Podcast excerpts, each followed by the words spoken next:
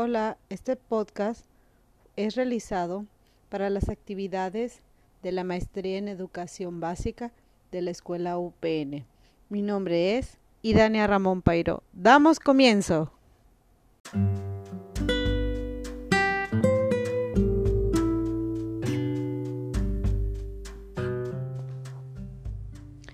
Hola, hoy les vengo a platicar sobre qué es la mediación pedagógica. ¿De acuerdo? Entonces, empecemos. La mediación pedagógica es capaz de promover y acompañar el aprendizaje. Esto quiere decir que es una tarea para construir y acompañar al alumno en su camino y tomar en cuenta que no, lo, no debemos invadirlo ni abandonarlo en el proceso. Es un escenario donde la educación debe leerse en clave, en base a una intencionalidad formativa, por lo cual dará un manejo teórico práctico eficaz basado en los principios de la pedagogía. Esto quiere decir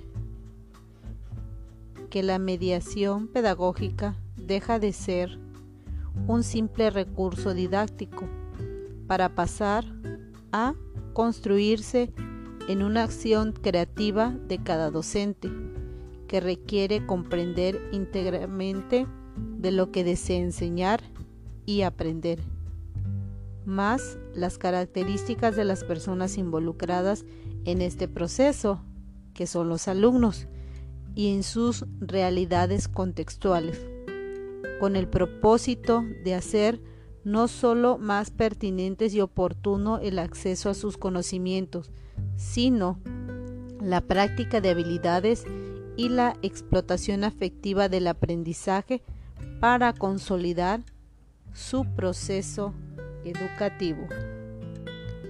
Esta se da a partir de la implementación de una secuencia didáctica para ocasionar que el alumno investigue de manera autónoma acerca del tema o de otros que contribuyan o que nutran su trabajo. También en los trabajos realizados y entregados en cualquier herramienta digital que nos sirvan para validar su conocimiento.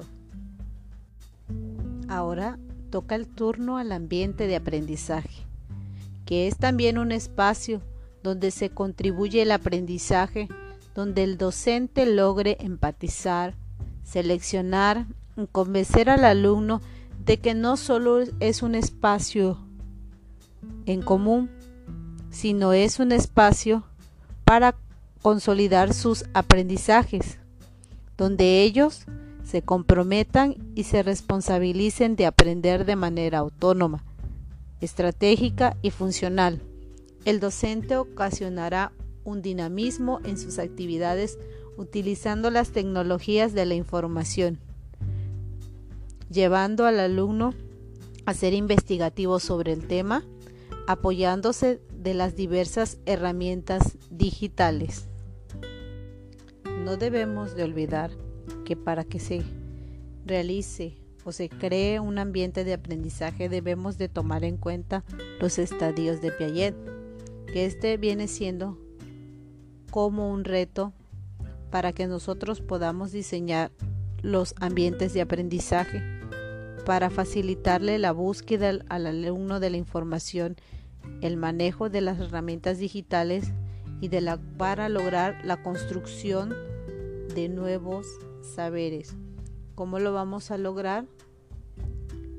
Planteando secuencias didácticas innovadoras, de acuerdo a la actualidad, con clases por la plataforma, ya sea en Meet o en Zoom.